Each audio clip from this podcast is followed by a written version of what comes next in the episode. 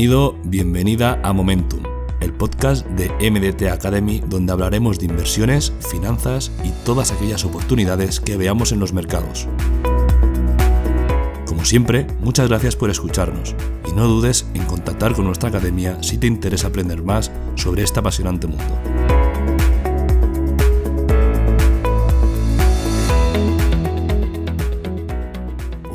Os explicaremos con detalle qué es un bridge de blockchains o criptomonedas y por qué es esencial que aprendas su funcionamiento. Aprenderás cómo funciona, qué debes saber antes de usarlo y cuáles son los bridges más comunes que debes conocer. Si normalmente usas del DeFi, las finanzas descentralizadas, para hacer operaciones, muy probablemente hayas oído hablar de un bridge de blockchains, también conocido como un bridge de criptomonedas. Un bridge de blockchain es una conexión que permite transferir tokens, información y activos digitales de una blockchain a otra. Esto se debe a que por lo general cada blockchain tiene sus protocolos, reglas y modelos de gobernanza, por lo que si queremos cruzar con nuestros activos de una a otra, primero necesitamos convertir o adaptar una red a otra. Los bridges pueden ser utilizados para múltiples propósitos. No solamente son capaces de permitir que puedas usar un token de la red de Ethereum, RC20 por ejemplo, en la red de Binance Smart Chain, BEP20, sino que son capaces de mucho más. Pueden pasar de una red a otra.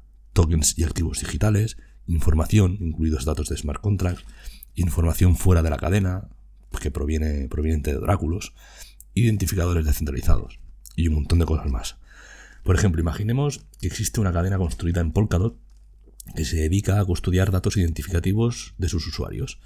Diera servicios de KIC a una compañía de juegos online construida sobre la red de Ethereum. En este caso, la bridge permitiría la transferencia de datos entre ambas redes manteniendo la autonomía y descentralización. No hay duda que la gran promesa de la blockchain, la cual nació con la aplicación de Bitcoin como el primer token sobre la red de Bitcoin, es la descentralización.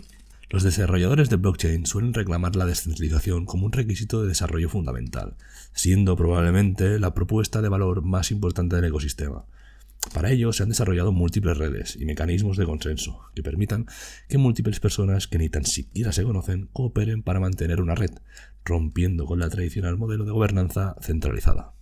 Sin embargo, conforme avanza hacia la descentralización, también lo hace el número de redes que aparecen, corriéndose un alto riesgo de polarización. Es decir, que las redes se conviertan en islas económico-sociales donde sus comunidades convivan con un alto grado de aislamiento con respecto al resto del mundo. A medida que madura la tecnología blockchain, varios proyectos están abordando este problema mediante la construcción de puentes entre las redes. El cambio a un mundo en el que las cadenas de bloques y los sistemas sean interoperables permitirá que las aplicaciones se basen en los servicios y las fortalezas de los demás. Es probable que esto tenga un impacto notable en la aparición de nuevos servicios y en la cooperación entre redes y protocolos, consiguiéndose una economía más parecida al modelo tradicional, pero bajo modelos de gobernanza independientes que podrán adaptarse entre sí. Existen diversos tipos de bridge de criptomonedas, pero básicamente se pueden dividir en dos tipos principales, los centralizados y los descentralizados. Los bits centralizados son aquellos cuya gestión y desarrollo dependen de una entidad o un sistema central, es decir, la autoridad que gobierna el funcionamiento del bridge. En este caso, los usuarios deben delegar su confianza en este mediador para usar el servicio. Un ejemplo es la Binance Smart Chain y Cronos. Después tenemos los bridges descentralizados. Por el contrario, los bridges descentralizados son aquellos en los que los usuarios no tienen por qué depositar su confianza en única entidad o autoridad. La confianza se deposita en la matemática que está detrás de un código. En un sistema descentralizado, el consenso se consigue mediante la cooperación de un número de nodos que cooperan en base a un sistema de participación incentivada. El objetivo de este tipo de sistemas es reducir el potencial abuso de poder o corrupción, privando la transparencia y la participación colectiva. Un ejemplo de bridge es la de Polkadot. Tal y como decíamos anteriormente, el objetivo primario de los bridge de blockchain es lograr la interoperabilidad entre redes. Por ejemplo, imaginemos que tenemos BTC, ¿vale? Bitcoins en nuestra wallet. Si queremos obtener rendimientos por holdearlos, siempre podemos acudir a una plataforma de préstamos como BlockFi para obtener un rendimiento por prestarlo. Sin embargo, BlockFi es una plataforma centralizada y el proceso requiere que depositemos nuestra confianza en ella. Sin embargo, la propuesta del DeFi es que depositemos nuestra confianza en el código que está en los smart contracts. Imaginemos que, en vez de querer usar la entidad centralizada de préstamos, preferimos hacerlo en una descentralizada como AVE, pero no queremos desprendernos de nuestros bitcoins. En este caso, deberemos usar un bridge que nos permita adaptar el bitcoin a la red correspondiente, por ejemplo Ethereum, mediante el bridge.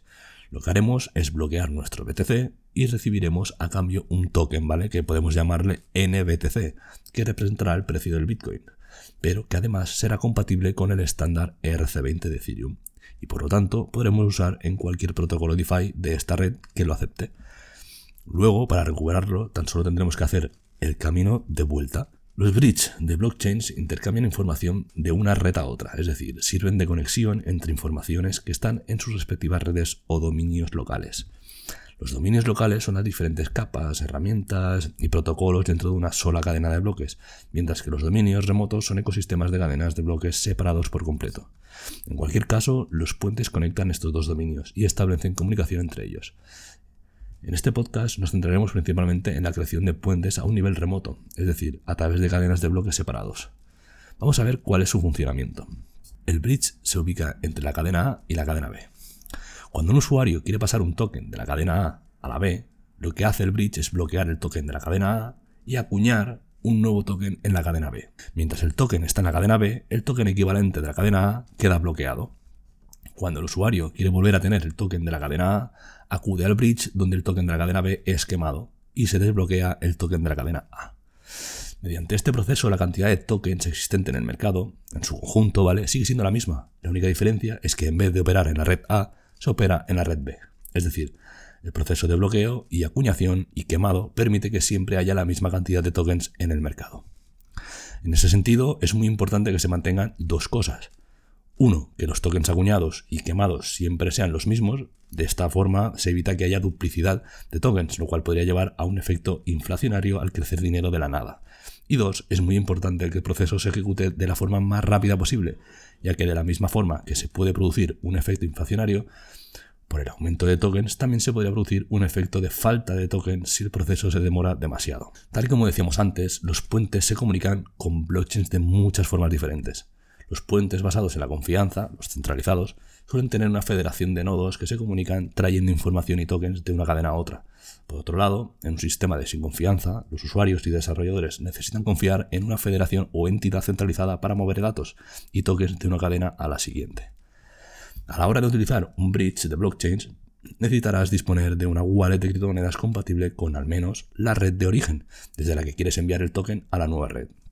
Por lo general, al tratarse de redes unidas por el puente de la wallet que estés utilizando, debería poder soportar ambas redes, pero no está de más que te asegures. Una de las wallets más utilizadas es Metamask, por su facilidad de uso y compatibilidad entre las redes. Así que sin más que decir, un saludo y nos vemos en el siguiente podcast.